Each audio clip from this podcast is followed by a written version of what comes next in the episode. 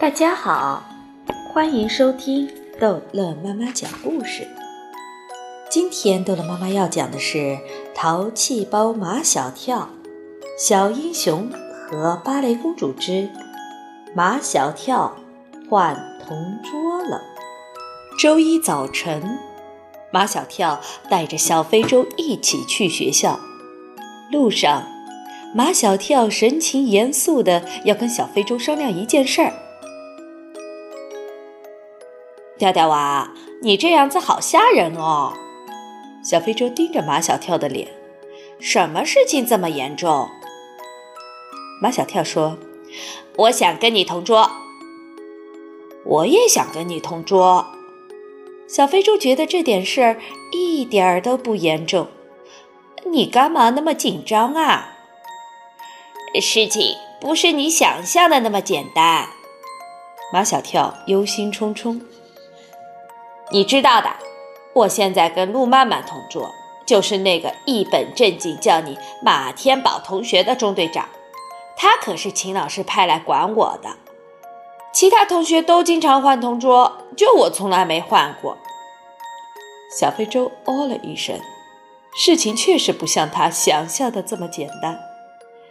跳跳娃，你说怎么办？马小跳早已经想好了办法。我们去学校后，我带你先去办公室找秦老师，你就说想跟我同桌。小非洲豪爽地说：“这没问题。”我也觉得没问题。马小跳越想越觉得没问题。对于小英雄提出这么一点点合理的要求，秦老师是没有理由拒绝的。到了学校，因为头上缠着绷带。截肢的右臂也缠着绷带，老师和同学都一眼就认出了小非洲就是大地震中从教室里救出两位同学的小英雄。见跟在后面围观的人越来越多，楼梯都被堵住了，马小跳不得不大声地维持秩序：“不要跟着，都回教室去。”高年级的同学根本不听马小跳的。你叫我们不要跟着你，你为什么像跟屁虫一样老跟着人家？说马小跳是跟屁虫，这可把马小跳给激怒了。本来我不想告诉你们的，但我现在必须告诉你们，小英雄就住在我家，和我住在一个房间，我睡上铺，他睡下铺。马小跳这么一说，所有的人。包括刚才说马小跳是跟屁虫的高年级同学，都对马小跳肃然起敬。毕竟是跟小英雄朝夕相处、零距离接触的人。围观的人都让出一条通道，让马小跳带领小英雄畅通无阻地直奔秦老师的办公室。秦老师无比亲切地拉着小非洲的左手，问长问短。你住在马小跳家习惯吗？马小跳抢着回答：“很习惯，就像住在他自己家一样。”马小跳，我没有问你。金老师继续问小非洲：“马天宝同学，你有什么要求，尽管向老师提出来。”马小跳怕小非洲客气，脱口而出：“他有一个要求。”秦老师瞪了马小跳一眼。小非洲怕秦老师批评马小跳，赶紧大声说道：“我真的有一个要求。”秦老师和颜悦色地说道：“有什么要求就说出来，看老师能不能为你解决。”马小跳迫不及待地说：“呃，秦老师，您一定可以为他解决的，只要您……”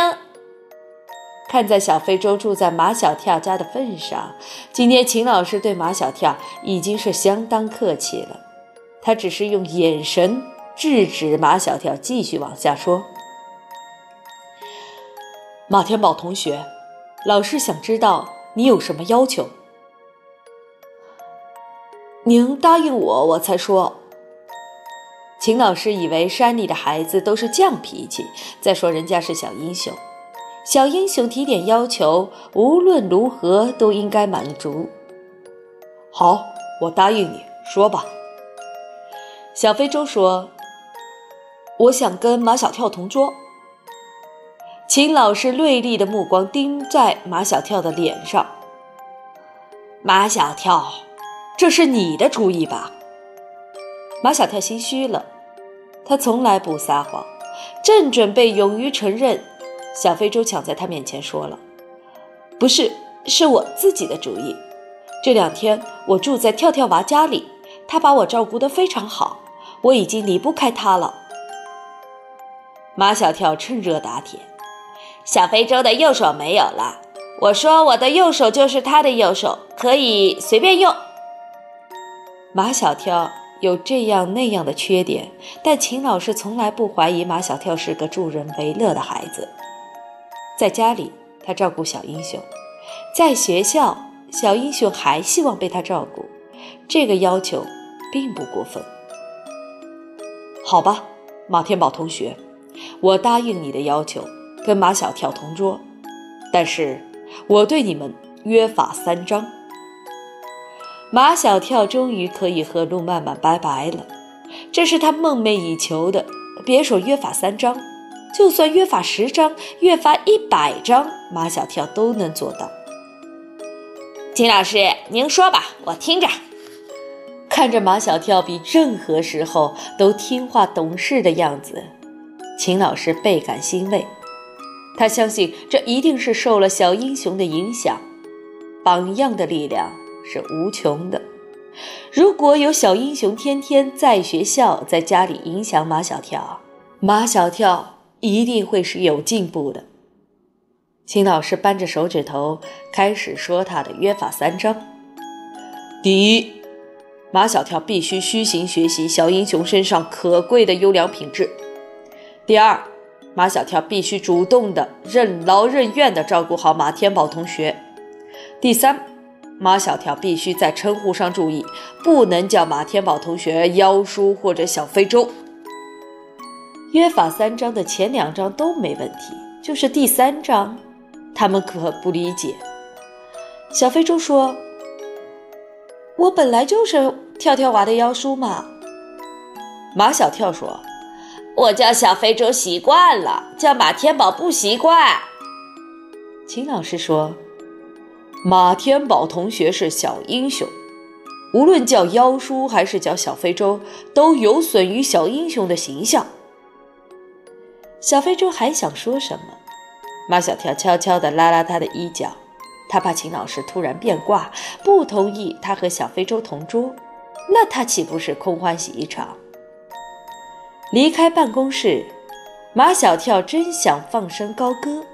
和陆曼曼同桌的日子终于结束了。好，这一集的故事就讲到这儿结束了。欢迎孩子们继续收听下一集的《淘气包马小跳》。